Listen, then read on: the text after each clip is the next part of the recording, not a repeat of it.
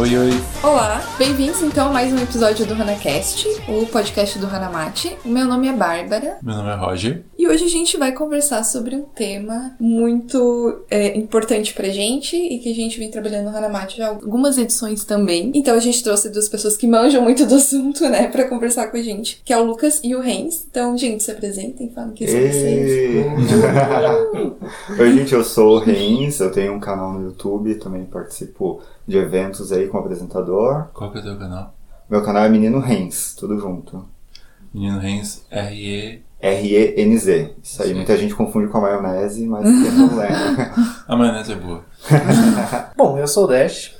Alguns me chamam de Lucas, alguns me chamam de Dash, tá? Ok. São a mesma pessoa. São a mesma pessoa.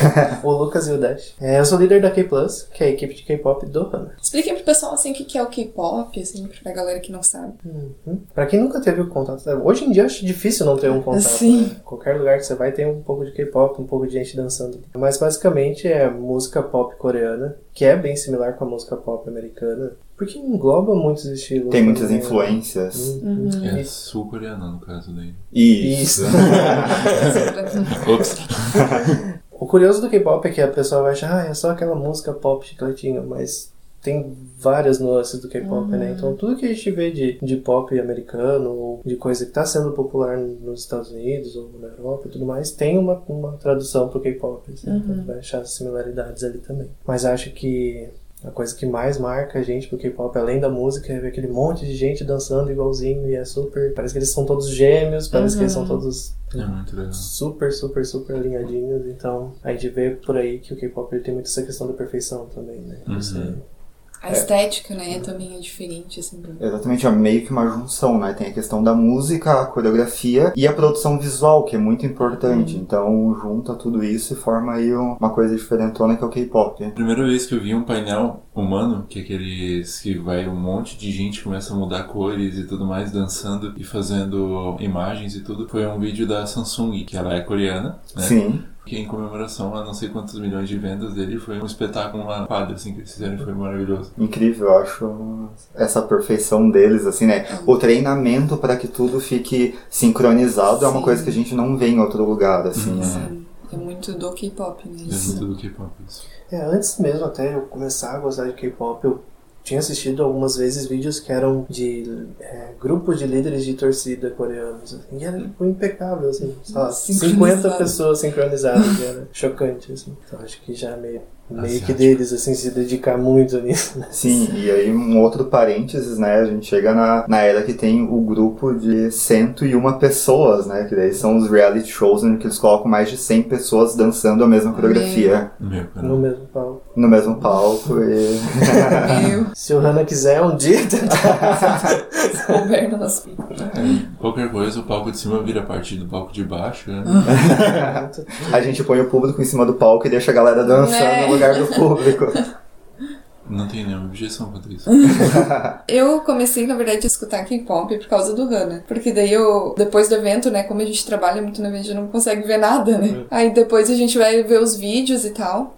Daí eu comecei a ver o pessoal se apresentando e eu achei muito, assim, incrível, sério. Quando eu vi, eu achei muito incrível, porque o pessoal é muito, assim, sincronizado mesmo, como vocês falam. E a galera dança muito bem, assim, né? A gente acha que, tipo, vai ser um nível amador, entre aspas, mas a galera dança muito bem mesmo, assim, isso é muito legal. Então eu escuto um pouco de K-pop, eu escuto Blackpink, CLC, que eu escuto, e foi engraçado, porque eu tava vendo o teu canal ontem, aí eu achei um, um K-flop, Aham, Chelsea.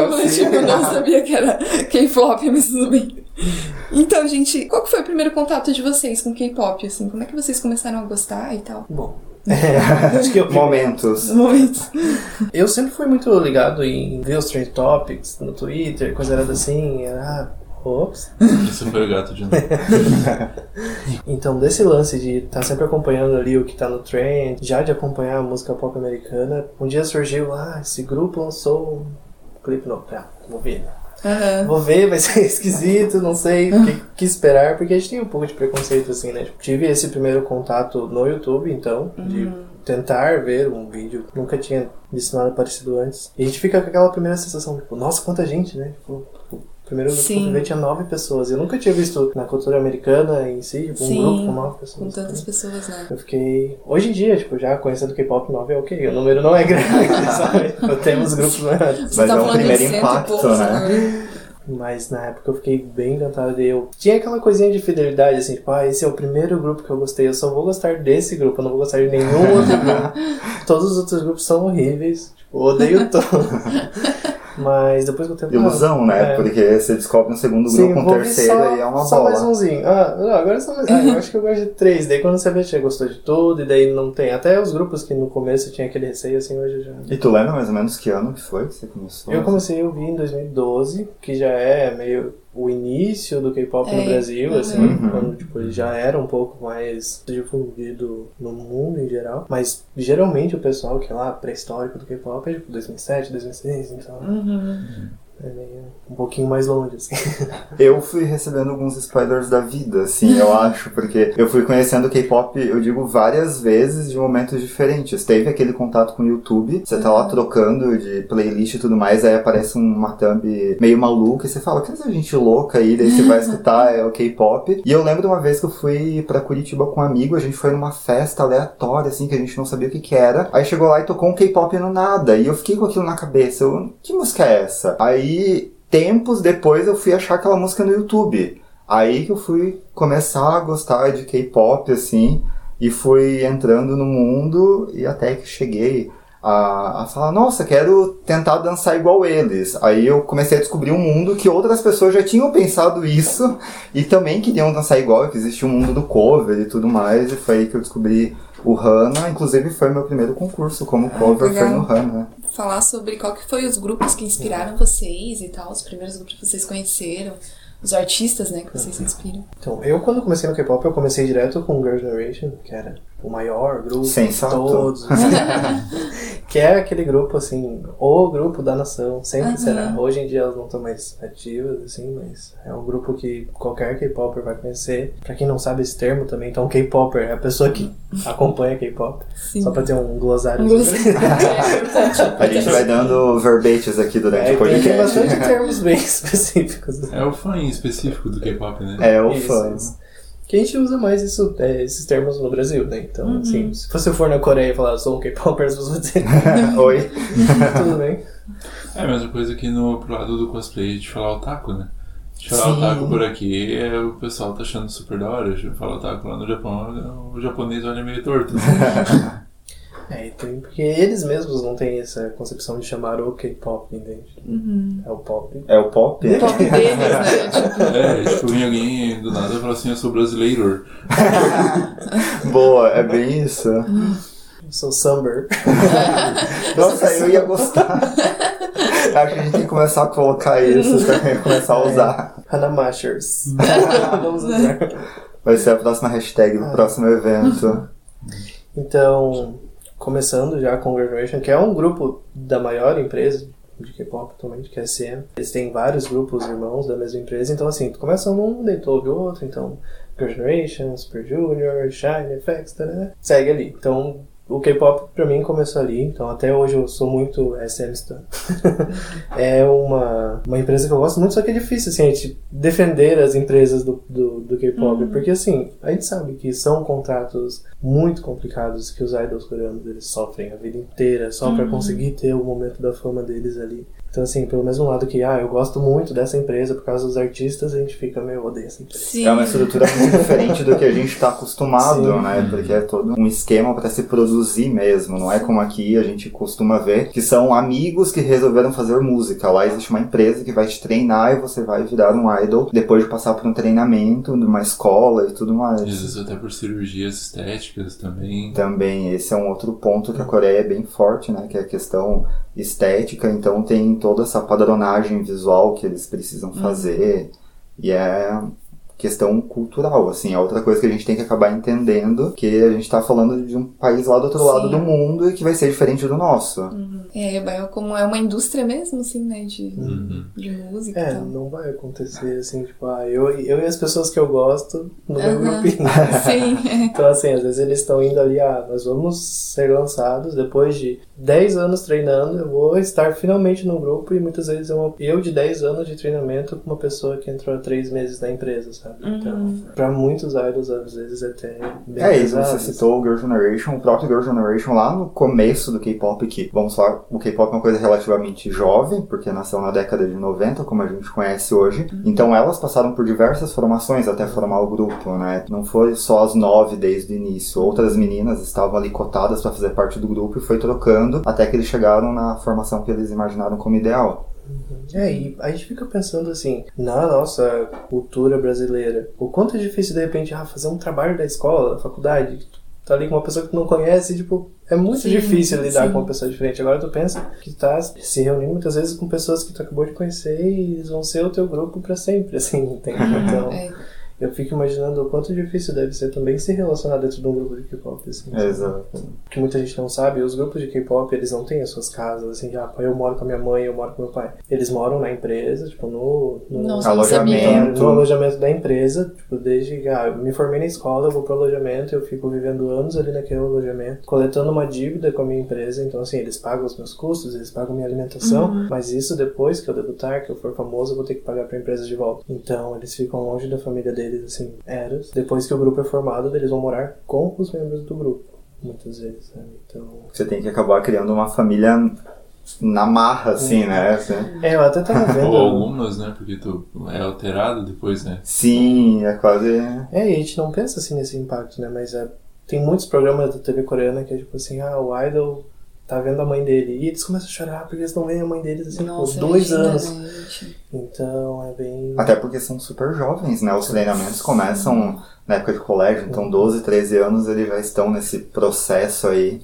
É, e até mesmo tem uns que já iniciam, tipo, crianças como atores mirins, pra no futuro virar idols K-pop, já começam dentro das empresas. Então a gente vê, por exemplo, a líder do Twice, ela iniciou com 10 pra ela debutar num grupo quando ela tinha 20. Então ela treinou 10 anos, mas ela ainda tem 20, né? Tipo, Sim, é, um, Ainda é bastante jovem. Sim né? ela ainda é nova, né?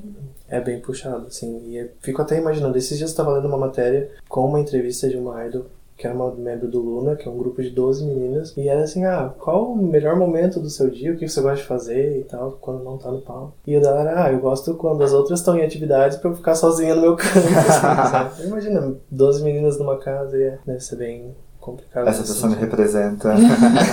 Sim, nossa, deve ser. Mas então, eu comecei com. Voltando um pouquinho. Voltando, a gente se estendeu é, aqui. né? Mas eu comecei meio que num grupo irmão do Girl Generation, porque eu escutei Super Junior e Tiara no começo. E aí, logo em seguida, eu conheci o FX, que foi assim o que me levou mesmo pro, pro K-pop. E aí eu fui Mais conhecendo os grupos. Os gatos querem participar. Ah, o Super Junior era, né, também dessa época, né? Um grupo. Sim, ele veio antes do Girl Generation, ele é o irmão mais velho, vamos dizer assim.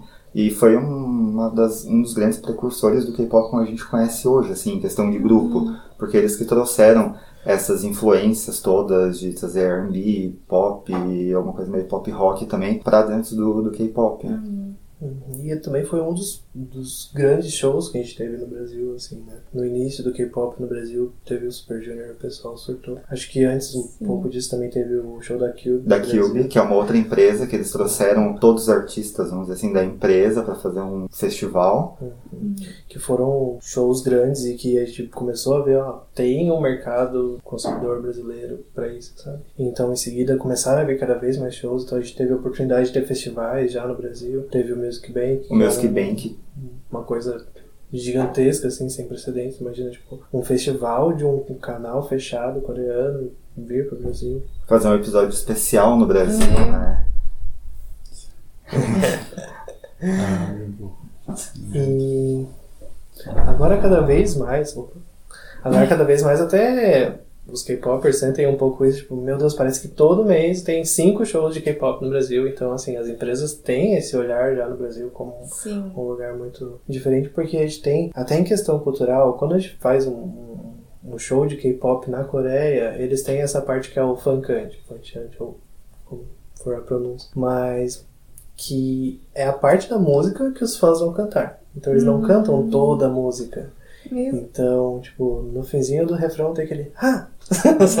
Eles são regrados pra. até na hora de curtir Sim, o sim. show. Então, tipo, tem toda essa limitação. Então, ah, o grupo lá lançou uma música. Daí ali já tá o grupo de fãs já decidindo qual parte da música que é. Isso muitas vezes vem da própria empresa, né? O que, que é o, o, a parte da música que os fãs vão cantar. Então, assim, vem o grupo lá na Coreia com esse, ter esse contato com os brasileiros. Os brasileiros estão cantando a música toda, berrando, chorando, pulando na grade, querendo subir no palco. Então, a gente vê muitos grupos, até grupos que, assim, meu, na Coreia ninguém conhece eles. Eles vêm aqui pro Brasil e o show tá lotado, e o pessoal chora, e o pessoal grita. Então, eu uma vez até tive um contato com uma menina coreana aqui no Brasil, que ela tava fazendo intercâmbio. E daí, era na época que eu era, assim, mais doente do K-pop. não me orgulho muito. Mas daí a gente foi conversar com ela, tipo, ai meu Deus, K-pop, não sei o que. E ela ficou tipo, nossa, gente, vocês sabem mais do que eu, eu não sei. Vocês estão falando nomes de grupos que eu nunca ouvi na minha O que, vida. que é assim. isso, né? É, e ela ficava bem assim, tipo, nossa, mas vocês nunca nem, nem passou pela minha Gente. cabeça que aqui no Brasil as pessoas fossem saber tanto de K-pop. Isso é muito interessante a gente falar, eu acho essa. Como aqui no Brasil é tão. Né, fez muito sucesso, É, né? Muito febre, fervoroso, né? assim. E era uma coisa que eu queria saber. O Renzi já foi, né, pra Coreia. Já fui pra Coreia, tive esse ano lá. E eu acho que é legal, às vezes. Bom, vocês já estão falando um pouco, mas como é que é lá, sabe? Tipo, se é tanto como é aqui, sabe? Ou se é Sim, regrado. é, existe essa questão de, de nicho, assim, né? Aham. É, eles gostam, mas é uma faixa de idade durante um período. Aham. Não é. As pessoas conhecem, porque eles sabem que é um produto de exportação, principalmente. Então eles sabem que existe a possibilidade do pessoal fora da Coreia do Sul conhecer o K-pop, Uhum. mas eu acho que eles não imaginam que tem essa febre, né? Esse boom, assim, que, que é hoje que isso fica mesmo com as empresas e tudo mais que estão vivendo aquilo. Agora é uma coisa muito louca, assim, porque quando você vai pra lá, os lugares que são voltados pra turistas e pra estran- estrangeiros, eles focam em colocar K-pop e tudo mais. Eu lembro que tinha um restaurante perto do, da nossa casa, que a gente sempre ia lá porque era perto. E quando a gente entrava, tava tocando, sei lá, uma música normal, assim, um trote, que é a música tradicional coreana, ou alguma um indie, alguma coisa mais calma lá. E aí a gente entrava, a gente sentava, de repente a playlist começava a mudar, começava a entrar K-pop. E no final a gente tinha até decorado qual era a ordem das músicas, e a gente falava que era a playlist de, de estrangeiro, assim. Como era, Só no era, sentido observado. Né? como era muito fácil identificar que a gente era estrangeiro lá, né? Porque a gente não é oriental. Então a gente entrava no restaurante e já começava aquela playlist, assim, dos turistas. A gente já, exatamente, vai, chegou a galera de fora aí, põe lá o Blackpink pra tocar. aí começava a playlist e era sempre a mesma, mas é- era divertido, assim. É saber que eles usam isso mesmo como algo de... É, pra vender o país deles, né? Que é uma coisa bem bem importante a gente frisar, assim, que é um produto que, como eles chamam a onda coreana, é um produto que foi criado para bater de frente com outros mercados, assim. E eu acho que é uma coisa que um, pouco que foi uma sorte de coincidir com esse boom da internet também, sabe? Sim. Porque eu lembro assim, quando eu entrei no K-pop lá, Girl Generation em 2012, aí tinha esse negócio, ah, o, o grupo vai chegar no 1 milhão, um milhão de views. E a gente ficava, vai chegar, vai chegar, vai chegar. E a gente vê assim, ah, o grupo, tá lá, o BTS chegou em, Em 30 três milhões horas, em um assim. dia. Então, assim, tipo, o tamanho da, da difusão entre os jovens hoje em dia facilita muito essa questão de entrada no K-pop, né? Então, acho que foi um pouco de o timing certo do negócio, Uhum, assim, sabe? Porque se a gente for parar pra pensar, tipo, não tinha como ter essa expansão que tem hoje em dia, tipo, se fosse só pela TV, sabe? Sim. Uhum. Ou Sim. pelo rádio. Eu Nunca imaginei na minha vida que ia, sei lá, ligar a rádio e tava tocando K-pop, tipo, aqui, entende? Uhum. Tipo, hoje em dia tem K-pop na Atlântida, então A gente entra na Renner, tá tocando K-pop, Sim. né? vai nas lojas. Que assim, o auge do K-pop antigamente era tu ir lá na, na sei lá, no Magazine Luiza e ter E tá K-pop na TV, assim. A propaganda da Samsung com Girl Generation, né? Que era o auge. E hoje a gente entra assim na banca de revista e é só K-pop, K-pop, K-pop, posters, BTS. Então, assim, eu nunca imaginei que ia ser uma coisa, uma expansão tão grande assim, sabe? Na nossa época. É. ah, isso aqui era tudo mato. Isso que eu achei que era tudo mato. ai, ai, Os mas. nossos podcasts aqui estão todos envolvidos com enxada, tá? A gente que car- carpia muito terreno pra fazer essas coisas. Eu acho engraçado que, mesmo sendo um podcast, a gente acaba revelando a idade, assim. Nas Sim. pequenas falas, a gente.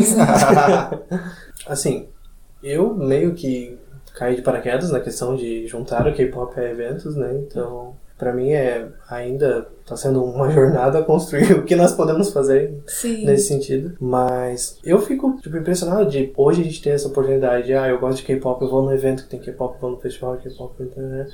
Porque assim, não era fácil de ver antes, sabe? Tipo, com essa abertura. Então, eu fico imaginando, meu, se no- na minha época de escola eu gostasse de K-pop e passasse na TV, meu, eu ia surtar, entende? Então, eu vejo a sorte que o pessoal de hoje tem nesse sentido, assim, sabe? De já ter isso meio é, mais fácil de alcançar. Se bem que até a gente que é, que é um pouco mais antigo nisso, a gente fica um pouco no, no ciúminho, assim. Eu queria, né? Eu preferia quando era difícil. Porque a gente tinha que batalhar mais pra conseguir. Nossa, eu tinha que baixar os vídeos do YouTube pra ver na TV.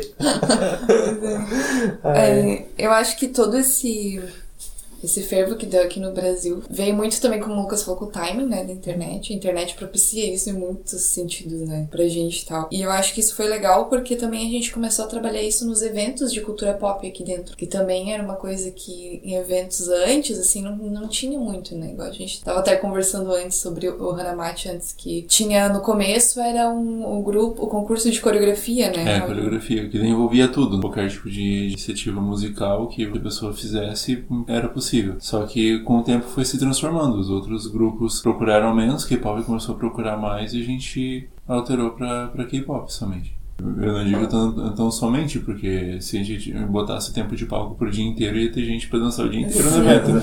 Aham. Porque realmente é um- é- ficou, ficou algo muito específico que não dá mais de estar misturado com outras coisas. E é uma loucura, porque isso foi evoluindo e foi evoluindo a estrutura também, né? Eu lembro da primeira vez que eu participei de um concurso foi no Hana e a gente apresentou, tipo, na quadra de futsal, assim, tipo, tinha o gol atrás e a gente Sim. dançava na frente. Aí hoje já existe palco, estrutura, tem iluminação, som. Então é uma coisa muito legal saber que isso movimentou tanto que acabou transformando eventos e trouxe mais um ponto de intercâmbio cultural para um evento que já traz tanta cultura, né? Isso é muito legal saber. E é uma coisa que a gente vê, assim, cada vez mais. Quem, quem já foi no Hana sabe, né? Tipo, a sala do K-pop é a sala do calor, a sala do lotado, sabe? Então, cada vez mais lotado, a gente fica bem satisfeito, assim, de estar conseguindo trazer cada vez mais gente. E K-pop é uma coisa que também é difícil de esquecer, sabe? Então, assim, ah, não sei se eu gosto tanto, mas nem sai aquela musiquinha assim, opa, eu já voltei pro K-pop, já tô 100%, é isso aí. Então, além de ter esse todo o pessoal, a gente vai já trazendo gente nova e vai somando, somando, somando até que a gente chega no nível de lotar os auditórios, como a gente já tem feito. E nossa, a procura por concurso e se inscrever é absurda mesmo. A gente até fica um pouco com um dorzinho assim no coração, né? Queria Sim. fazer um concurso pra 800 pessoas, mas não tá dando ainda. Sim, é. É, mas é bem interessante essa, esse fervor que o pessoal também tem, sabe? Então, quando já tá, ah, o Hana tá vindo, já vou me preparar, já vou pegar meu grupo, já vamos começar a ensaiar. Então já tem todo o preparativo que, por até a gente já tá um tempinho fazendo em anos consecutivos esse concurso de K-pop, a gente já teve toda essa estrutura montada. Então, assim, o pessoal já sabe que tem que se preparar com muita antecedência, que a gente vai estar muito afiado pra jogar e coisa errada assim. Porque hoje em dia é mais competitivo, assim, né? Sim. Antigamente era, ah, algumas pessoas conhecem K-pop e algumas vão lá e dançam, e hoje em dia, tipo, meu, as pessoas são muito, muito empenhadas no K-pop. Uhum. Então, da mesma forma que a gente vê pro cosplay, assim, que nossa, as pessoas gastam muito com cosplay, as pessoas também estão gastando muito com K-pop agora, tipo, fazer um figurino que é Tem investimento de tempo e se preparar e querer fazer o melhor Sim, espetáculo, também, né? é, Até, tipo, questão de, ah, eu, a gente aluga uma sala de espelho pro nosso grupo treinar, Uhum. então, tipo, é muito, muito empenho. grande. São, são investimentos às vezes compatíveis ou até às vezes um, inferiores ou superiores, não é o mérito do caso, mas o período de apresentação de vocês é muito mais trabalhoso. A parte de coreografar, de você estar alinhado com outra pessoa, de reproduzir, porque é, um- é tudo cover, né? Uhum. Então, reproduzir o, o teu, teu ídolo, o teu artista, é realmente bem trabalhoso. Até um, um parênteses, esse ano a gente conseguiu convencer o Lucas a pegar um outro espaço no Hanam, que é um pouco maior, É. Tentar coisas pra, novas. pra tentar ver se a gente consegue acumular mais gente que gosta no mesmo lugar. Opa! Ah, É, tem, tem tá- novidade então. Daqui a pouco vai ser assim, uma arena toda só a salinha do K-pop. Né? Eu não duvido, E isso é muito engraçado porque me lembra, mais uma vez falando, quando eu comecei a competir, a primeira vez que é, eu, eu sempre falei que foi um período de descoberta, assim, primeiro eu descobri o K-pop, depois eu descobri que existia a possibilidade de fazer cover, e depois descobri que pessoas faziam isso competindo. E aí quando eu fiquei sabendo do concurso do Hana, eu com os meus amigos, assim, que a gente acabado de conhecer K-pop, a gente não sabia dançar, nunca tinha feito nada na vida, a gente, nossa, vamos ganhar esse concurso. A gente já, já é nosso, porque, não, vamos fazer figurino. A gente foi lá, abriu guarda-roupa, assim, e começou a pegar, ah, vamos todo mundo de preto e vermelho. Beleza, e todo mundo escolheu as roupas. Aí a gente marcou de ensaiar, a gente chegou lá e a gente começou a ver, tipo assim, os grupos vindo preparados com figurinos caríssimos e colocando 20 em cima do palco. Aí a gente, meu Deus do céu, as pessoas realmente se empenham muito pra fazer isso. E aí que foi começando a cair a ficha que realmente existe todo um trabalho, uma preparação, assim, de meses pra uma apresentação que leva 3 minutos e meio. Uhum. Tu não falou de onde veio a ideia, assim, essa loucura de tu fazer. É sim, é. até, até hoje eu quero Eu saber, assim, tipo, ali e pulei o assunto já. O Lucas, eu fico pensando assim, tipo, a, a parada dele é organizar o negócio, sabe? Tipo, Lucas, o que que se passa na sua cabeça? formar a sabe? K-Plus, assim. Como, É, como que nasceu a tipo, K-Plus? Eu fico pensando, o Lucas tem um grupo, eu sempre fiquei pensando isso. Ele, Pois é. ele, ele é pirado em organizar as coisas mesmo, sabe? O organizador. Então, acho que essa parte de ter a equipe do Hana foi surpresa, assim, não foi algo planejado, né? Então, eu, depois de começar com K-pop, não tinha muito essas conexões, nem amigos, nem nada. O Hana foi meu primeiro evento que tinha pessoas que gostavam de K-pop, então, só de estar lá dentro da sala, eu ficava, nossa, as pessoas estão cantando K-pop. Eu ficava, tipo, surtado, assim, nossa, uma lojinha de K-pop, eu vou chorar. então... Que era as primeiras salas lá do Murilo, né? É, então, era um pessoal que eu não conhecia ninguém, assim, não tinha nenhuma informação. Tanto que no primeiro Hana que eu participei, na fila tinha uma menina cantando K-pop. Eu fiquei, meu Deus, essa menina vai ser minha melhor amiga. e veio a ser a Ana Freitas, que foi muito, muitos anos parte Ai, da, é. da K-Plus, né? Tipo, a gente se conheceu na fila do Hana. Que massa. Então tem toda uma conexão ali. E, e ela só não tá mais porque ela teve que mudar de es- É, estado, ela né? tá em São Paulo agora, mas ela ficou quase quatro anos na K-Plus. A K-Plus que agora tá cinco e pouquinho ali, assim, toda uma Mas- bagagem já. Nossa, é. já sou old já. Mas assim, começou muito do nada, porque assim, não tinha nenhuma conexão com ninguém no K-pop e começou meio que do Hana, e daí ali um amigo no Facebook, uma coisinha assim. E daí surgiu esse grupo que era o, o K-pop SC, que é um grupo que existe ainda, mas ele tá meio parado, ajuda na administração. Mas era um grupo de pessoas que era o único canal que a gente tinha, assim, pra dizer, ah, o que, que vai ter de K-pop em Santa Catarina nesse mês. E dali começaram a assistir as conversas, ah, vamos fazer um encontro do pessoal em Joinville, parará. ah, legal, quero participar. E daí, meio que junto com o meu início de faculdade, que eu sou formado em design, né, então tinha esse interesse de fazer umas artes, um negócio assim, então fazia adesivinho, fazia pôster, fazia coisa nada assim, e daí nesse encontro que a gente foi, eu levei as minhas coisinhas pra vender. E, tipo, foi sem pretensão, assim, né? De, ai, vou organizar isso aqui. Foi uma coisa que surgiu espontânea, assim. Várias pessoas só quiseram ir lá, não tinha um organizador, sabe? Então, a gente foi no Miller, que é um shopping daqui de Joinville, né? E era muito na época que tava rolando aquele negócio de rolezinho. Sim. Então, a gente juntou, tipo, sei lá, 15 pessoas em volta de uma mesa no shopping e veio segurança. Ah, isso aqui é rolezinho, vocês não podem. Ah, meu Deus. E daí a gente comeu o rolezinho do K-pop, né?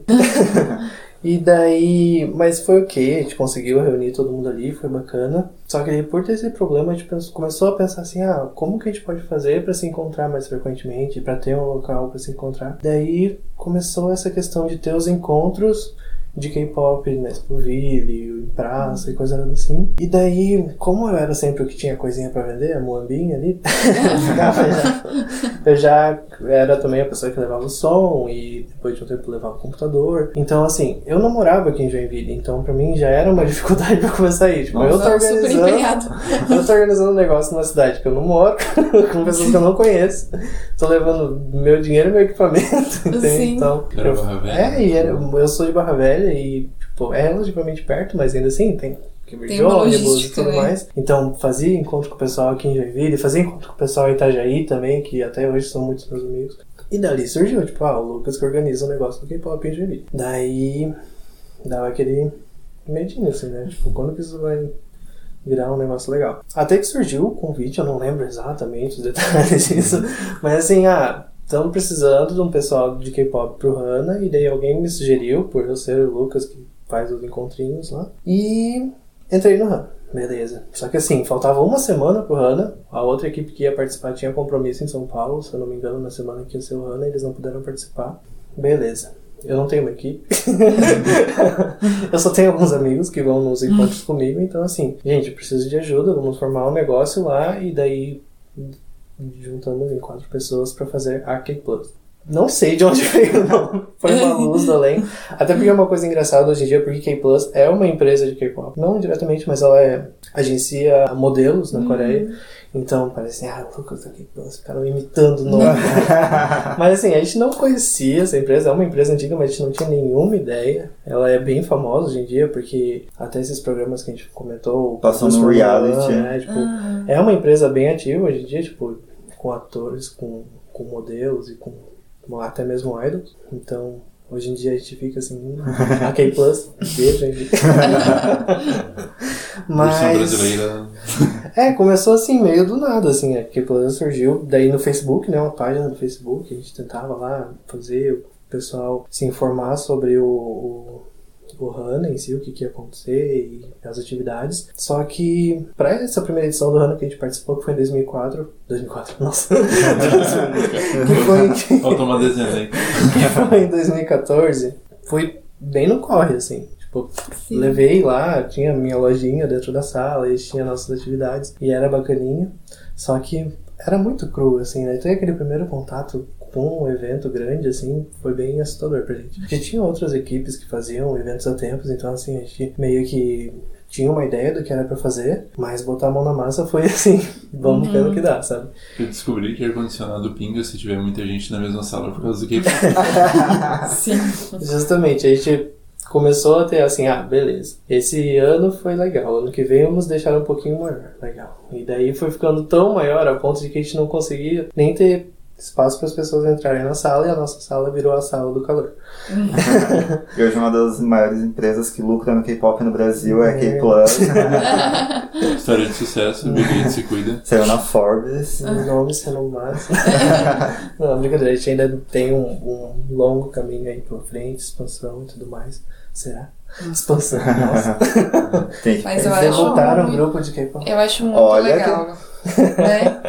Eu, eu, eu já passei por quase tudo dentro do K-pop, né? Eu já fui cover, aí já fiz apresentação especial, já fui jurado, já dei workshop, apresentador. já fui apresentador. Eu acho que está faltando ou formar um grupo eu sou o troféu. É. Sabe? Na próxima edição eu vou lá de cosplay de troféu, assim eu fico dourado num canto lá parado. Já, já produz conteúdo pra internet também. Já produz conteúdo É. também, já fui pra Agora- Coreia. Agora o Renzo vai ser nosso acionista da K-Plus.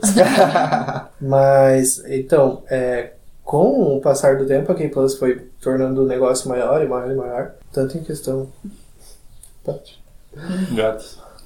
Tanto em questão de concurso quanto em questão de sala. Então, no começo a gente fazia ah, um concurso de um dia. Daí agora ah, tem gente suficiente para fazer de dois dias. Agora tem dois dias, duas categorias. E assim vai emendando. Então daqui a pouco. Mais já uma tá... seletiva, Hoje em né? dia já tem mais gente do que tempo de concurso. É verdade, agora a gente tem até, tipo, seletiva de vídeo pra já ter É. essa fil- filtragem ali do pessoal, mas daqui a pouco a gente tá já cinco dias de concurso, Sim.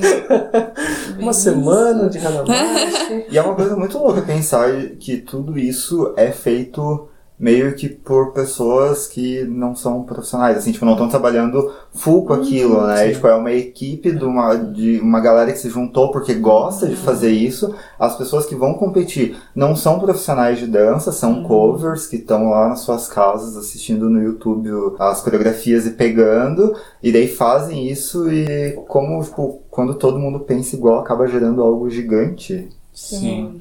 Até, assim, uma coisa que pontuou. É realmente coisa feita de fã pra fã, né? Tanto que teve um momento que eu tentei entrar em contato uma vez com o consulado da, da Coreia aqui pra ver se eles conseguiam trazer alguma coisa interessante também da Coreia, porque a gente tem muito do, Ja- do Japão, assim, do Japão, do nerd no, no evento. Eu queria trazer um pouquinho mais. Aí a resposta inicial deles foi: é, o evento é só sobre conteúdo coreano? A gente não, é um evento multitemático, não sei o quê. Aí eles ficaram meio que, ah, tá bom, vamos avaliar e um dia a gente te responde. Então, assim, é uma coisa que realmente, o que a gente tem de K-pop no evento é feito de fã pra fã. Não tem um, um, um consulado, uma empresa, alguém com interesse maior em cima disso. Uhum. Sim, eu acho muito importante o trabalho da, da Plus, assim, aqui em Joinville. Joinville a gente sabe que é difícil manter algumas coisas acontecendo, né? Principalmente voltadas à, música, à arte, né? Uhum, cultura em geral. Há É. encontros também que vocês Sim, fazem. Nossa, é muito, acho. muito difícil.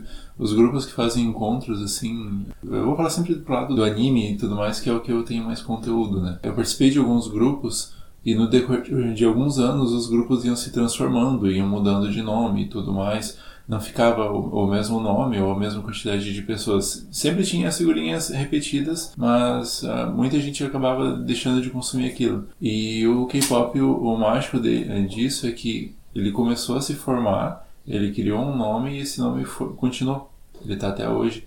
Tipo, claro, teve gente diferente que entrou e saiu, acredito eu, mas pela, pela continuação da marca, pela continuação do nome, não, não ter parado, ter, estar só crescendo, eu acho realmente muito Criar um ponto de referência. É, um ponto de referência muito É bem legal. diferente, é porque daí tu começa a criar também um vínculo com as pessoas e tu vai aumentando o teu público, né? É, e a gente vê assim, é, o tanto de, de porta fechada que a gente teve nesse tempo também, Sim. sabe? Porque além de a gente ter essa, essa oportunidade de estar no HANA, que é o nosso auge do ano lá, o HANA, a gente se preparou o ano inteiro para isso. Mas a gente teve muitos nãos antes de ter o HANA também. Então, assim, a dificuldade em Joinville, a cidade da dança, em abrir as portas para um grupo que, de jovens que quer dançar, entende? Sim. demorou muito até ter essa, essa oportunidade, assim. Então, a gente fazia encontro na Expoville, e daí começou a ficar pequeno, e daí começou a crescer muito para para aquela estrutura que a gente tinha. Começou a ter que procurar lugares maiores e não tinha ninguém, não tinha um- uma empresa um, para ajudar, uma coisa assim. Até que a gente teve um, um pouco é, essa parceria com o pessoal da Expoville, que eles cederam lá o palco pra gente. Então, foi a primeira vez que a gente teve esse contato com pessoas comerciantes, assim, no caso, tipo, abrindo as portas pro K-pop, porque eles viam isso como mercado também, Uhum. sabe? Então, assim, ah, é legal, porque a gente vai ter esse monte de jovem, então tem um fluxo de pessoas, eles vão comprar coisas legais. Então, assim, hoje em dia, os eventos estão se abrindo pro K-pop porque eles veem que é um público muito grande e qualificado, assim, Sim. por exemplo. Agora a gente teve há pouco tempo essa questão do Festival de Dança de Joinville abrir pro K-pop. Hum. Tipo, eles entendem que isso é um mercado crescente, entende? Ter também essas oportunidades é muito legal. Mas, ao mesmo tempo, eu tinha um pouco de medo, assim, sabe? Pensar onde a K-Plus vai parar, porque a gente começou a fazer encontro para 15 pessoas, a gente chegou a fazer encontro para 130 pessoas.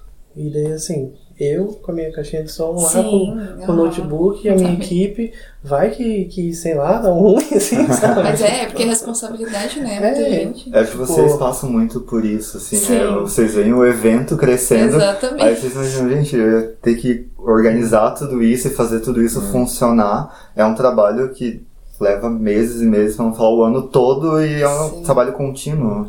É o que a gente fala também, às vezes, pros próprios staffs, assim, que a gente tem responsabilidade também sobre aquelas pessoas que vão lá. E são várias, sabe? É, ainda mais quando tipo, a gente trabalha com jovens, né? É. É. até, às vezes, acaba sendo imprevisível, porque a gente não sabe como um, um jovem vai se comportar, nem todos se comportam igual. Então, Sim. tipo, dá um pouco de medo, assim, né? Tipo, a gente já teve situações, tipo, ah, puxar a orelha. então, assim, acaba sendo o tio do K-pop.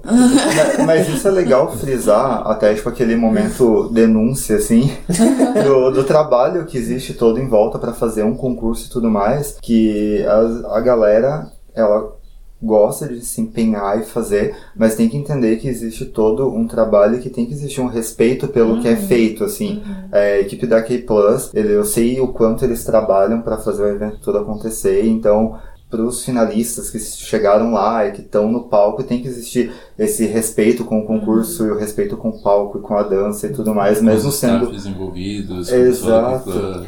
É, e até mesmo acho sendo que... cover, né? Uhum. Ainda assim, mesmo sendo algo profissional, é, tem todo um, um trabalho envolvido que tem que ser respeitado, assim, é... É, eu acho que com o crescimento do, do tamanho da competição e da responsabilidade, o pessoal hoje em dia é bem engajado, assim, sabe? Então, a gente muitas vezes tinha problema, assim, de ah, o pessoal quer dançar, mas eles têm vergonha, então eles se inscrevem e não vão, Uhum. eles não se sentiram seguros. E hoje em dia, assim, a gente vê, tipo, até mesmo em questão de valores, tipo, nossa, a gente faz um concurso com uma premiação muito boa, então as pessoas já vão ali com, com, com sangue nos olhos.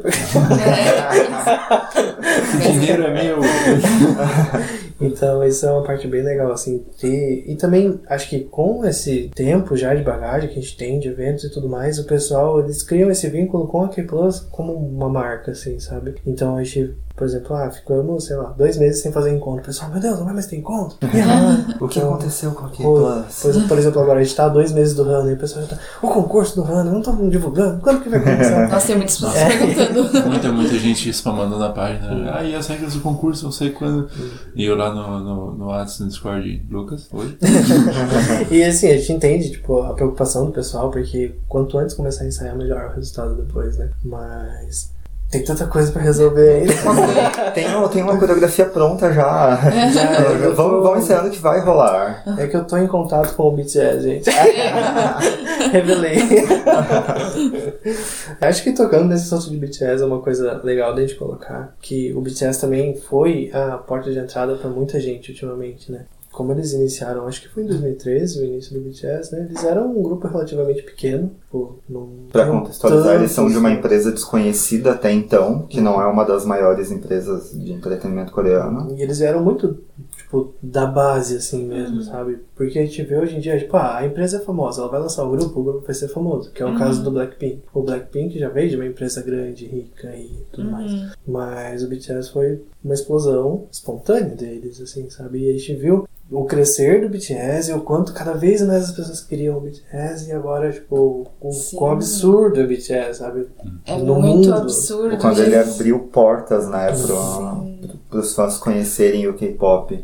E eu acho que isso tem muito a ver com a questão de foco. Eu acho que o K-pop chegou num ponto que agora as empresas estão entendendo que existe um público dentro do país deles, e ali um público asiático e um público internacional, talvez aqui na, na América, Europa e tudo mais, e eles começam a produzir conteúdo voltado para esses públicos diferentes. E o BTS é bem um exemplo. Eu acho que a ideia de quando eles lançaram era atingir mais o público internacional. E foi o que eles conseguiram, assim, eles têm uma, uma grande quantidade de fãs fora da Coreia, assim, que É, a gente vê bastante isso, né? Por exemplo, os dois que a gente consegue citar fácil é o Blackpink e o BTS, que são grupos que têm uma sonoridade mais parecida com a música pop americana, assim. Então, eles têm uma música que é bem gostosinha, não consegue não gostar dessa música. Mesmo eles sendo coreanos e você não entendendo o que eles estão falando. Mas a gente vê até, por exemplo, tem o grupo Card. O grupo Card, eles não são tão famosos na Coreia, mas aqui no Brasil eles são, tipo, não tem um K-Popper que não conhece o Card. Porque, tipo, eles têm uma música bem latina, uma coisa bem. Tipo, uma música bem apegada no brasileiro, assim. Tipo, todo brasileiro vai gostar de Card. e eles já vieram pra cá infinitas vezes. Acho que já tiveram quatro shows no Brasil. Três ou quatro shows, assim. Então, o pessoal criou muito esse apego no Card. Então, assim, tipo. A Coreia ainda está dormindo para o card, mas nós já estamos acordados. então, a gente vê até nas redes sociais do grupo, eles falam, tipo, frases em português, tipo, eles têm todo esse vínculo com o Brasil. Nossa, bem voltado mesmo. né? É, sim, inclusive, né, vamos ver. Quem sabe aí no futuro começa a lançar músicas em português também. É uma coisa que, quando você comentou já daquele gancho de vocês entrarem no estabelecimento lá na Coreia e eles começarem a tocar K-pop, é interessante esse, essa preocupação que eles têm em ativar a economia criativa deles. Que tem alguns outros países, tipo, nossa, que não se preocupa tanto com isso, né?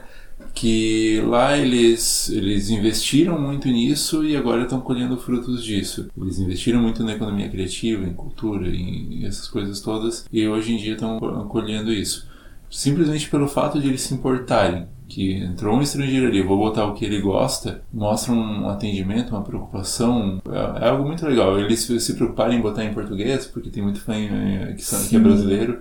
É, é, um, é uma atenção extra que eles dão pro público deles que é muito legal. Assim. É, e eu acho assim, a minha visão é que eles quiseram fazer disso um diferencial do país mesmo, Uhum. porque é, eles estavam competindo com outros países asiáticos que são bem fortes ali perto. A gente tem o Japão, líder em tecnologia, aí a gente tem a China, líder em qualquer coisa que se possa fazer, que a China consegue mandar bem em tudo ali que você Mais leva lá, eles barato. conseguem produzir mais barato. E aí a Coreia precisava de um produto para eles, né? Ah, Quando eles teve lá a separação do, do, do domínio japonês, que não faz tanto tempo, foi década de 40 e década de 50, teve a Guerra das Coreias, onde se separaram. A Coreia do Sul precisava de alguma coisa também para ser um um ponto focal para o país deles. Então eles investiram em tecnologia, como a gente conhece, mas teve essa questão cultural que eram que os outros países ali em volta não investiam. Então eles produziam músicas com qualidade, audiovisual com qualidade e artistas completos que conseguiam exportar isso para os outros países, os outros países ficavam, nossa, a gente nunca viu uma qualidade dessa, e iam comprar isso. Então eles têm isso muito forte na, na cabeça deles, que eles conseguem produzir algo de qualidade para exportar também. Eu lembro de uma matéria que eu li da uma colunista da Billboard, que ela falava que o menor grupo de K-pop com a menor estrutura vai conseguir fazer um videoclipe muito melhor produzido do que muitos artistas americanos conseguem fazer, porque é uma preocupação que eles têm de entregar esse trabalho completo. Então eles, eu acho que existe essa consciência de querer agradar e querer exportar esse produto. É, eu vi. Eu tava lendo que, é, que esse resultado do K-pop hoje é uma, uma aposta mesmo, né, do governo de, de investimento em, em cultura, de investimento em economia criativa, como o Roger falou também. Então, eu não sei, eu li que o que seria o Ministério da Cultura deles teve até um departamento de K-pop, né? Existe, eles inclusive trazem grupos para fazer trabalhos com o governo, assim. Então existem, existe o grupo tal que é embaixador da cultura na Alemanha, do K-pop na Alemanha. Existe o grupo tal que vai fazer esse trabalho em outro país, ou mesmo eh, divulgar. Existem vários eventos em que aparece o presidente, a comitiva e um grupo de K-pop representando o país, assim, sabe? Eu acho que é mais ou menos como o Brasil faz com o futebol, de levar algum algum jogador lá para os eventos e tudo mais, eles conseguem fazer isso com, com o K-pop, assim. A gente até viu recente uma situação assim que eles tiveram esse encontro amistoso entre as duas Coreias, que era uma coisa bem tensa, que todo mundo ficou tipo, nossa, o que, que vai sair disso aí? né? Exatamente. E eles levaram um grupo de K-pop pra Coreia do Norte. Foi uma situação, tipo, nova, assim, não imaginávamos uma coisa desse tipo, mas que ao mesmo tempo deu bom, assim, não, não teve nenhum tipo de tensão em relação a isso, porque, né, tipo, eles não têm coisas muito parecidas, né?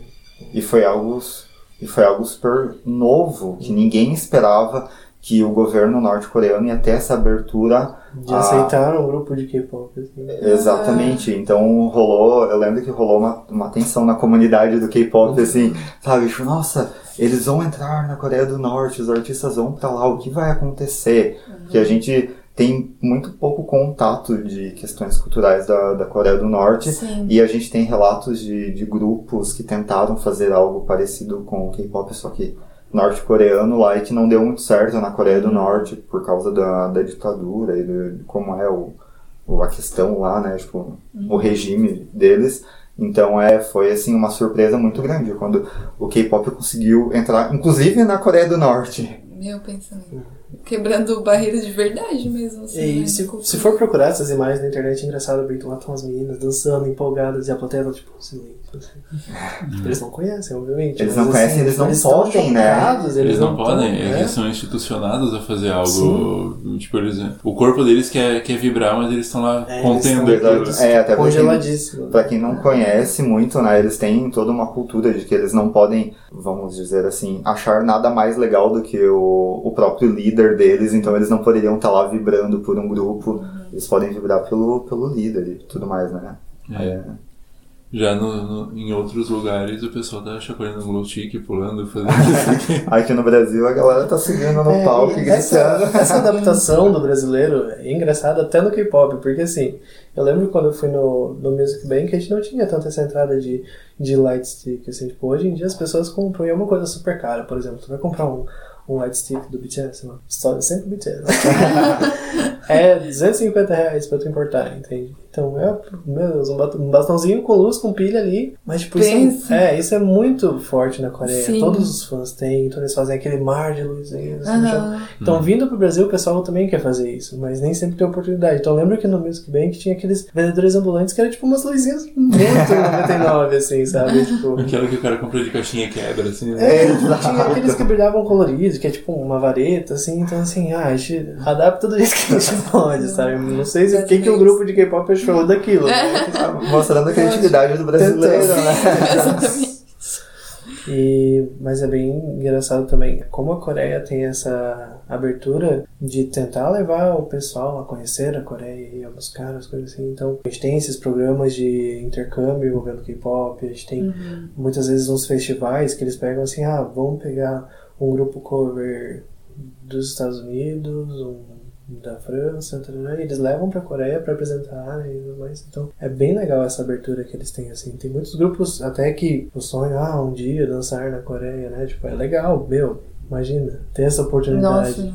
Tipo, a gente já viu muitos casos de grupos que foram pra Coreia dançar com os idols que eles estão fazendo Exato. cover. Então é bem legal, assim. Ou os idols de lá reagindo aos grupos daqui dançando, que Sim. já existiu também. Então, é, e até os próprios programas se preocuparem em fazerem edições dos programas totalmente em inglês, já mostra essa abertura, né? Tem, a gente tem alguns programas que são específicos todos em inglês para o público internacional, e você pode falar com, a- com os grupos por webcam e tudo mais, então tem, tem todo esse Me mercado. corrige se eu estiver enganado, mas tem grupos até que se preocuparam em fazer versões em japonês também para o público Tem, japonês.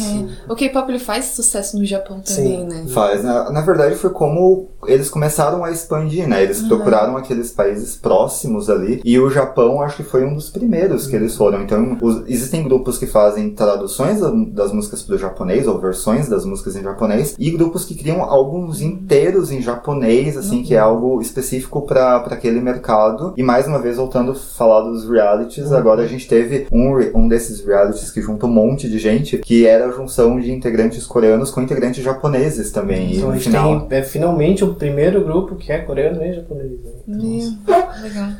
E esses é, realities, eles saem um grupo do reality, isso? Tipo, Sim, tipo a- Ruge, assim. É mais ou menos isso. As empresas mandam os trainees, o- as pessoas estão treinando naquela empresa, e aí eles passam por provas pra escolher os melhores vocalistas, os melhores dançarinos, os melhores rappers, e nisso eles vão, o público vota. E eles formam um grupo específico lá com 11 integrantes, 12 integrantes, dependendo de, da proposta do grupo. E esse grupo, ele geralmente tem um prazo de validade. Então, as empresas cedem aquele, aquele trainee para aquela, pro reality durante dois anos. Eles promovem com aquele grupo durante esses dois anos, por exemplo. E depois eles voltam para suas casas, para suas empresas.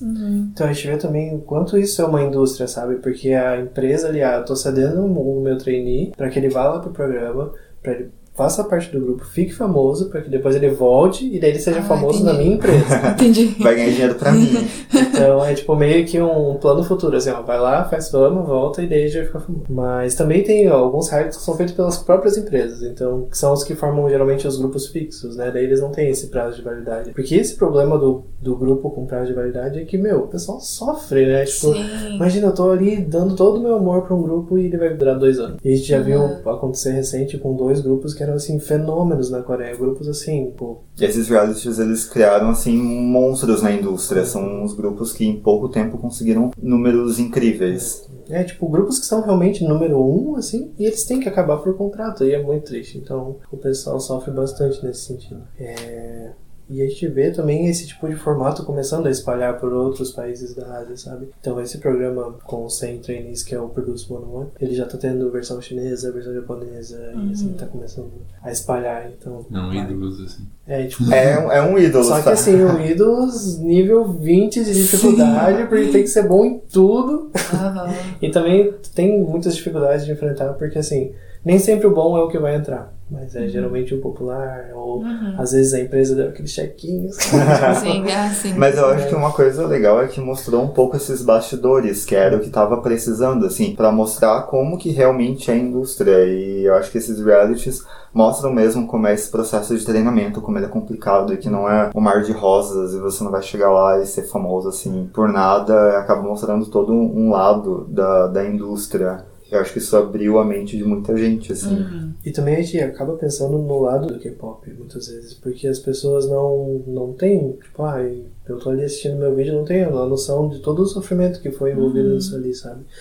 Porque a gente vê, por meio desses realities, que eles têm, tipo, rotinas muito abusivas de treinamento, tipo, sei lá, 16 horas treinando por dia, sabe? Tipo, tem muitos grupos que, assim, eles têm que comer, sei lá, ovo e água o dia inteiro, sabe? Então, que eles não podem comer o que eles querem, eles têm que comer escondidos. A gente tem inúmeras histórias, tipo, de trainees que foram expulsos da empresa porque estavam, tipo, 2 quilos a mais? Uhum. Então, é uma indústria muito, muito, muito, muito pesada em cima deles. É complicado, né? Porque a gente vê aqui no Brasil, tipo, ok, tipo, é muito mais aberto em questão de, ah, o seu tipo de corpo não importa se você tem talento, entende? E lá, você pode ser a pessoa mais cantora, foda do mundo, mas se você tem, tipo, 60 quilos, você já é, tipo, Uhum. o gordo do negócio, entende? É aquele negócio da, da aparência que a gente tinha falado antes, questão Exato. estética, a cirurgia estética, Sim.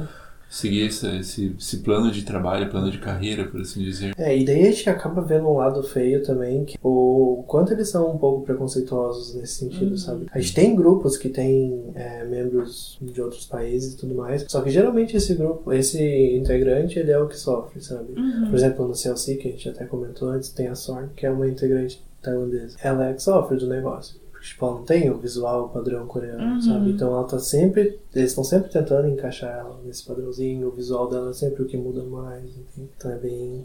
Essa é, é importante também levantar a parte crítica né, da Sim, questão. Pra gente ter noção do que também a gente tá consumindo, né? Sim. Tem isso, tem o fato de que eles estão começando a se abrir para essa mudança, ainda bem. Ainda bem. É algo assim que tá sendo um trabalho, tá sendo formado lá também. Eu acho que até por toda essa exposição internacional, eles acabaram vendo assim, nossa, eu acho que a gente tá passando dos limites, a gente precisa ver.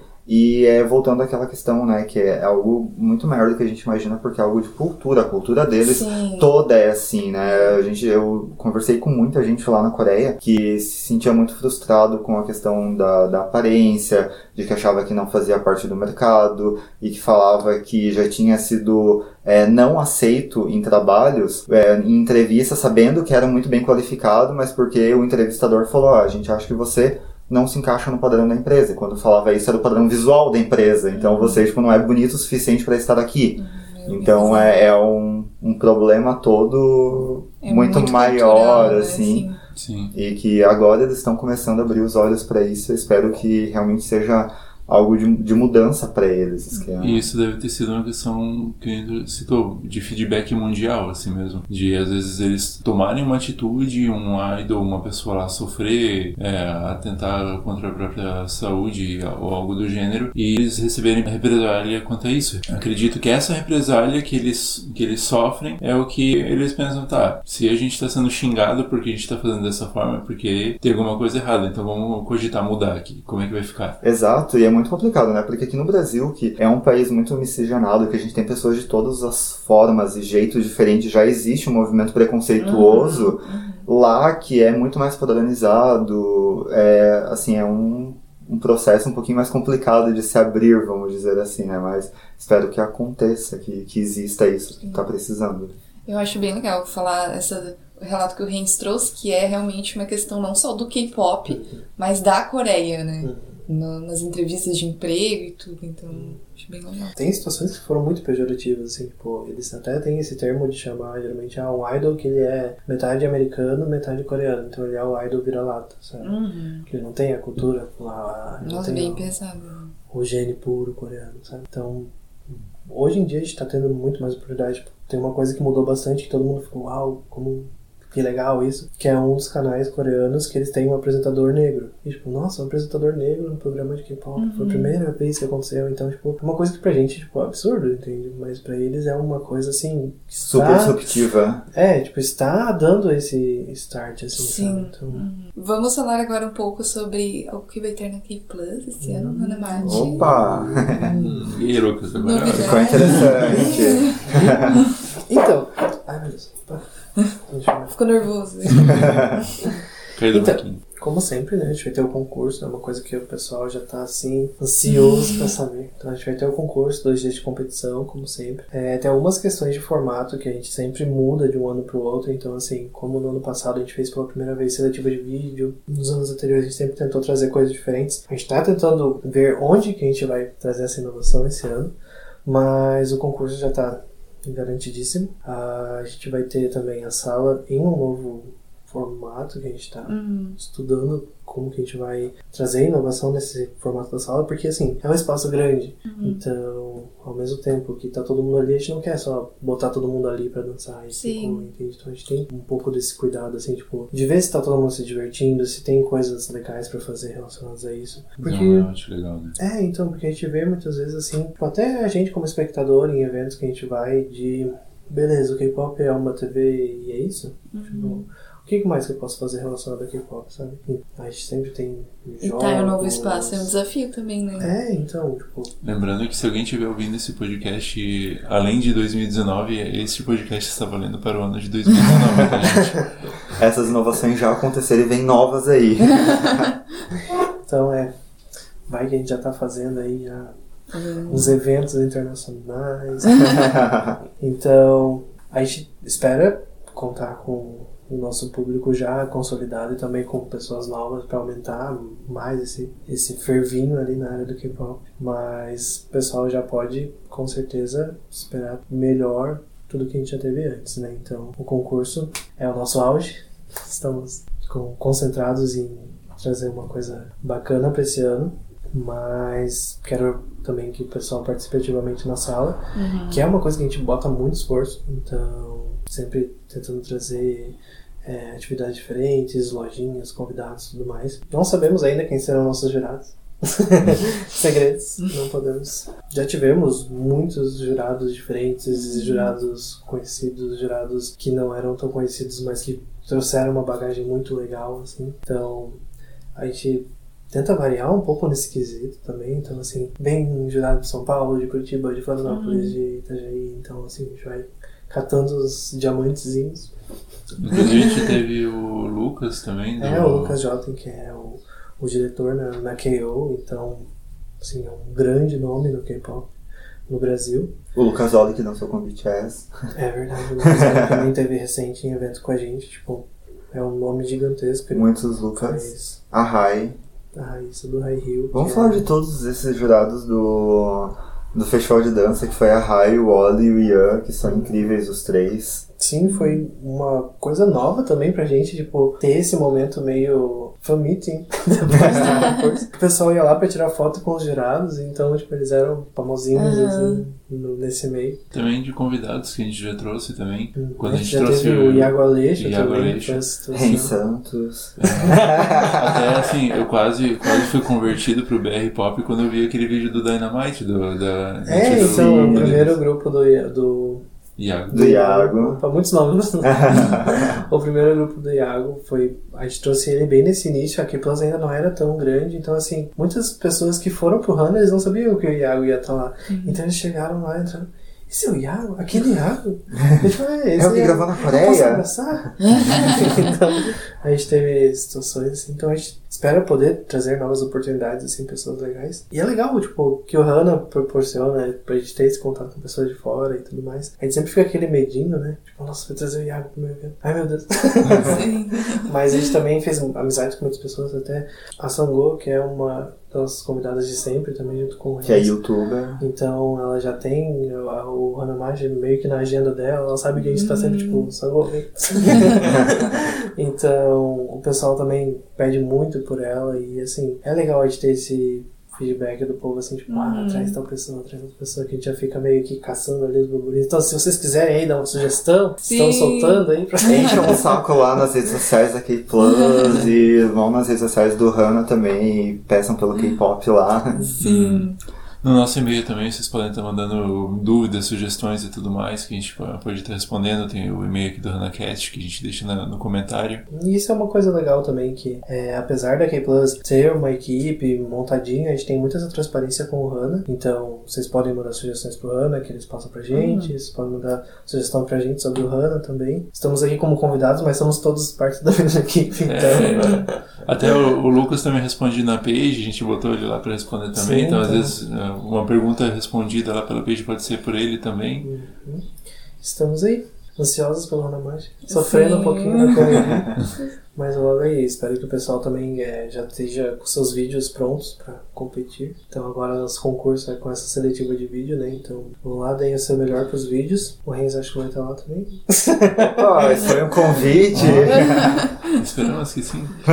Mas o Renzo é o nosso, nosso cerimonialista já, várias, várias edições, então o pessoal já tá bem, conhece aí já. É, dessa questão, assim, até de estar sofrendo antes, assim, é uma, uma coisa muito mágica do fazer uma coisa que tu gosta.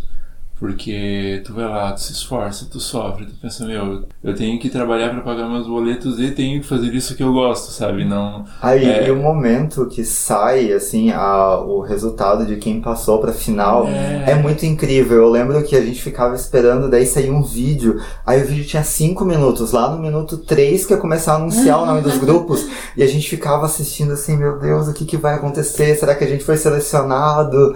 E todo o trabalho, então é, é muito legal todo esse É, preparativo. O pessoal, assim, vibrando, quando, quando a gente vê fotos, assim, do público olhando pro K-pop, a galera, tipo, totalmente, totalmente concentrada naquilo ali, é muito legal.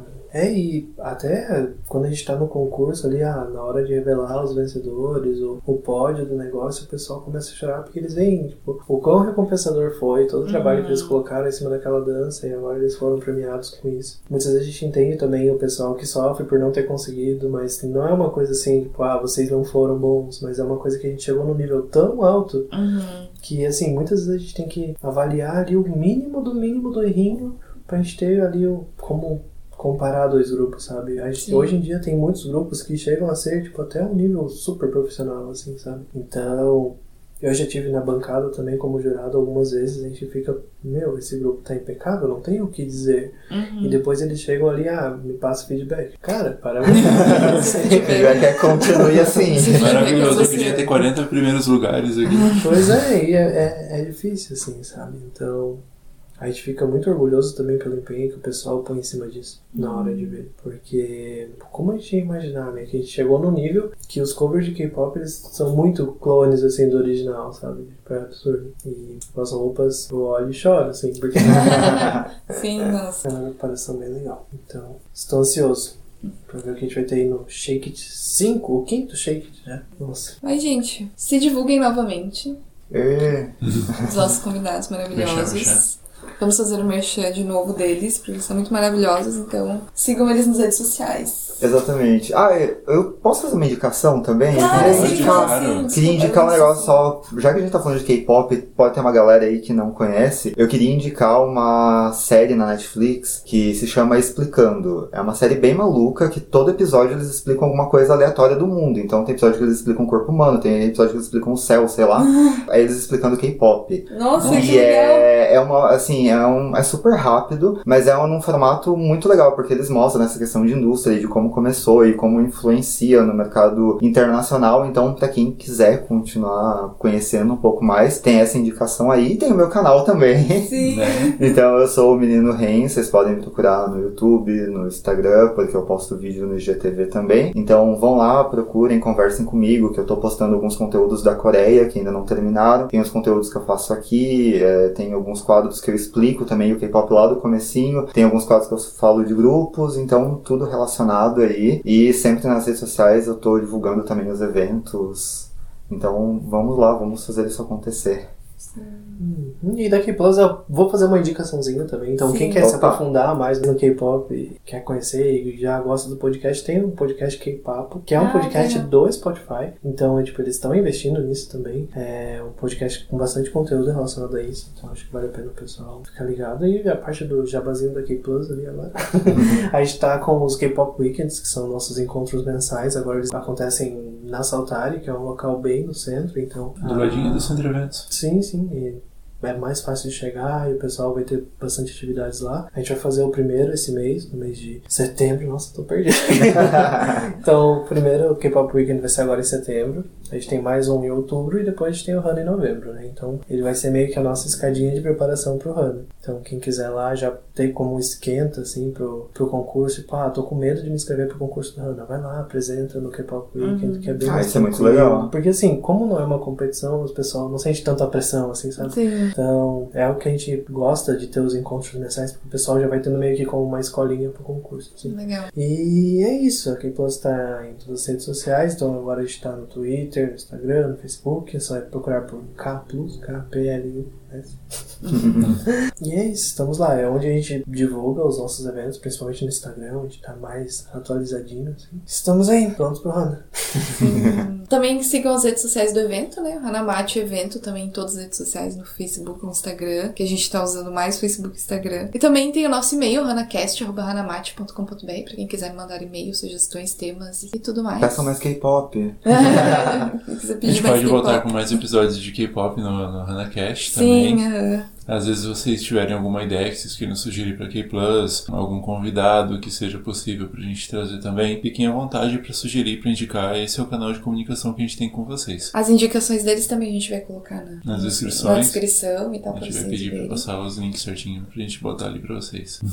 Comentário final, assim, é, antes quando a gente tava conversando, eu falei qual foi o meu primeiro contato com K-pop. Como tudo, né, identifica a nossa idade, meu primeiro contato com K-pop foi acidental na época do Orkut. O Orkut antigamente, pra quem usava, quando tu entrava num perfil de alguém, a pessoa tinha a opção de botar uma música. Lá no- nos últimos suspiros do Orkut, ele botou essa funcionalidade. Aí tu entrava no perfil da pessoa e começava uma música. Aí eu entrei no perfil de uma pessoa e tava tocando uma música, assim, e, e era uma música muito diferente do que eu tava acostumado. Porém, era muito legal, eu gostei muito do, do, do ritmo e tudo mais, não entendi nada dicas de nada do que tava falando. Pensei, pô, eu assisto anime, não tô entendendo isso, que língua é essa? Que japonês é esse? É, que japonês é esse? Tipo, eu, vi, eu vi alguma coisa estranha aqui. Aí eu peguei resolvi abordar a pessoa e perguntei. Daí, ah, esse é K-pop. Deu. Nossa, nunca ouvi falar. E isso muito, muito, muito tempo atrás. Não existia nem projeto de Facebook, assim. Já, já tinha gente que curtia isso por aqui. Como foi uma, uma coisa, assim, até de... Quando o Lucas comentou que em 2008, eu já tenho... 2007, 2008, já começaram a surgir alguns fãs por aqui, mas foi explodir mais lá por 2012 pra frente. E como a gente tinha essa, essa lentidão pra pra receber coisas de fora, que é uma coisa que até hoje as pessoas atribuem muito isso, acham que ah, o, o Brasil é sucateado de tecnologia de fora, de conteúdo de fora. E algumas coisas, felizmente, hoje em dia estão mais rápidas. Hoje em dia estão mais rápidas. Isso é, é uma coisa do K-pop, por exemplo, que nem o Lucas levantou agora há pouco, de ah, como é que era o grupo que a Coreia ainda não reparou e o Brasil já O reparou? Card. O Card. Então, tipo, tem essa parte muito legal. E eu acho também que a gente acabou não comentando quando a gente tava falando dessa questão de origens no K-pop ali, que tem muita gente no Brasil que entra no K-pop por causa de anime. Porque tem muito grupo de. K-pop que faz abertura de anime, tem tá tudo ali conectado nessa parte cultural da Ásia. Então assim, ah, eu gosto de anime, então já dei uma olhadinha ali no vídeo, já foi um, já foi outro, já virou K-pop. E logo no começo mesmo os próprios idols coreanos iam pro Japão para participar de eventos ou participar de novelas japonesas, então isso acabou mostrando pra essa galera que já tava meio que ligada ali em questão de anime e tudo mais, um pouquinho de- do K-pop. Eu, por exemplo, tenho consumido muito manhwa, né? Que é o, o mangá coreano, no caso. A questão da arte, eles se preocuparem muito em colorir. O formato de leitura deles também é um pouco diferenciado comparado ao que a gente está acostumado. Então, realmente é, uma, é um conteúdo muito bom, gente. Recomendo. Cultura coreana também é muito A boa. gente volta um dia pra falar só disso, a gente Sim. já fala do alfabeto, de como foi revolucionário e tudo mais. Ó, tem muitos assuntos aí. É isso aí. Sim. Mas, gente, Então acho que só pra dar um vai. A finaliza. Boa. insight, deixa eu só pegar o nome aqui. Peraí. Peraí, aqui. Então assim, pra quem, ah, nunca ouvi K-pop, ah, nunca vou ouvir K-pop. Canal do Menino Renzo. Não, mas às vezes a pessoa tá ouvindo K-pop já e ela não tá sabendo, ou tá ouvindo grupos envolvidos no K-pop. Então, assim, a gente tem no Ao No Exorcist, que é um anime bem conhecido. Muito bom. A primeira ending do No Exorcist é de um grupo de K-pop, que é o Que é muito boa, por sinal. Eu não sabia. E a gente também teve a Boa, que é uma solo, tipo, importantíssima, uma das maiores da Coreia. Ela já fez a abertura de Fairy Tail. Nossa. Então, A gente tem essas inserções assim no meio do anime ali, ó, tá o K-pop aí. Então, Então você, não diga não ouvirei. você, que, É, você que curte esses animes e canta essas endings, você já foi infectado. Já está no mundo do K-pop. Que nem aquele memezinho ali da mãe andando com o filho, né? Ah, eu, o que que é aquilo? Ah, é K-pop, não vai se misturar. De repente, olha no próximo quadrinho o menino com a bandana do BTS. já já foi. É gente, isso, é gente. isso. Muito obrigada pela participação de vocês. Foi muito bom. Muito obrigado, aqui. Lucas. Esperamos contar com vocês em mais algum podcast sobre o conteúdo. Esse foi meu primeiro podcast, eu tô assim, ó, estreias. Aí, ó. Não é? Muito bem. Gente, obrigada. Tchau, tchau. Tchau, gente. Até a próxima.